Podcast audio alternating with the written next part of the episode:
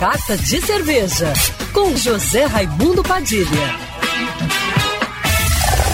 Alô, ouvintes da rádio Band News FM Rio, saudações cervejeiras. Bem-vindos ao Carta de Cerveja de hoje. Apesar da pandemia, que ainda impõe restrições a bares e restaurantes, o mercado cervejeiro do Rio de Janeiro tem muitos motivos para comemorar.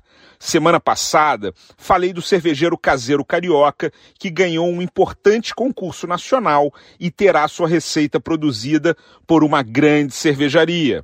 Dessa vez, a notícia mais importante do mercado vem da premiada cervejaria Masterpiece de Niterói, pioneira em sustentabilidade no setor cervejeiro artesanal que foi toda planejada para diminuir o impacto ambiental com o máximo de eficiência e sem nenhuma emissão de CO2, utilizando 84 painéis solares que atendem a demanda total de energia da fábrica e do bar da fábrica.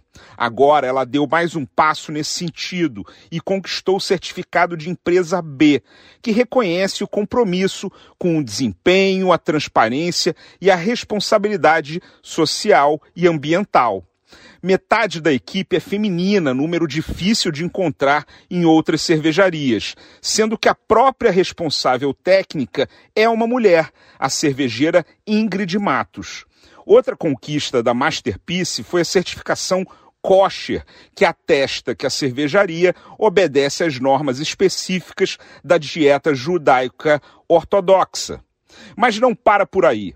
Ela acaba de anunciar a fusão com a cervejaria Máfia, também de Niterói, fazendo a produção das duas chegar a 100 mil litros mês até o final de 2021, com a previsão de 200 mil litros mês até o fim de 2022.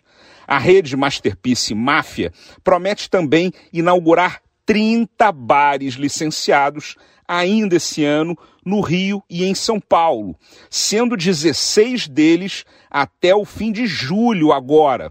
E sua primeira fábrica em São Paulo, no modelo Brewpub, um bar que fabrica a própria cerveja. Saudações cervejeiras e para me seguir no Instagram você já sabe, arroba Padilha Sommelier. Quer ouvir essa coluna novamente? É só procurar nas plataformas de streaming de áudio. Conheça mais dos podcasts da Band News FM Rio.